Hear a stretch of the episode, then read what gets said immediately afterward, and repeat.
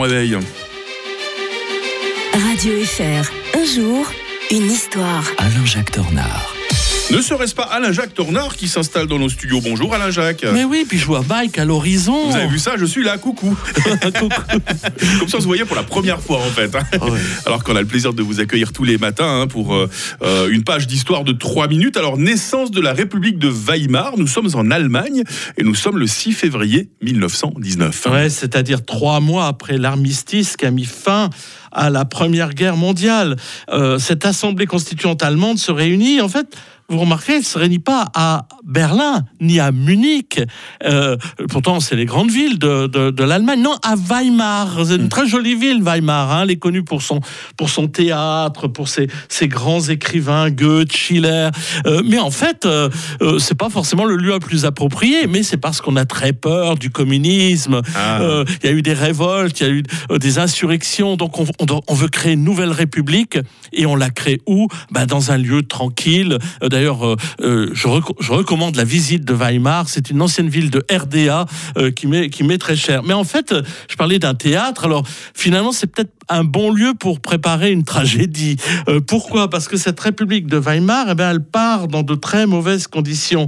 On a rassemblé des députés, bon, socialistes, bien sûr, pas, les, pas des communistes, des démocrates, des catholiques, qui, appartiennent au Centrum. Alors, ça vous dit rien, ça?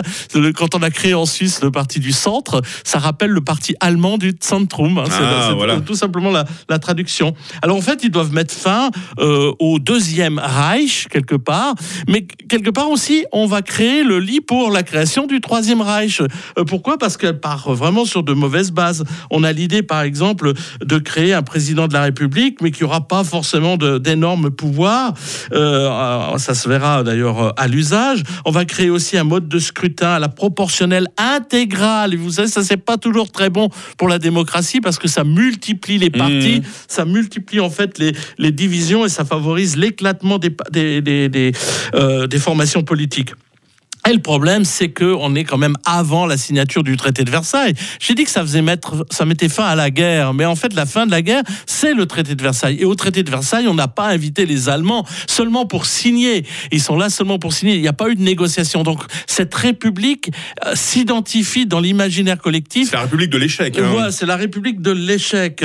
Euh, D'ailleurs, à la mort du président Hébert en 1925, eh bien, c'est le, le maréchal Paul euh, Hindenburg, von Hindenburg, qui va le remplacer. Et ben, c'est sous son, j'allais dire sous son règne, sous sa présidence, que va arriver au pouvoir quelques années plus tard un chancelier qui se nommera Adolf Hitler. Demain, dans euh, cette même rubrique, nous allons évoquer un terrible attentat de l'OAS hein, qui a été euh, commis un 7 février 1962. Euh, C'est toujours Alain-Jacques Tornard qui va, qui va nous raconter cela d'ici la belle journée. Bonne journée à tous. 7h20 sur Radio Fribourg. Stéphane alias Maverick va nous raconter dans les prochaines minutes que parfois, il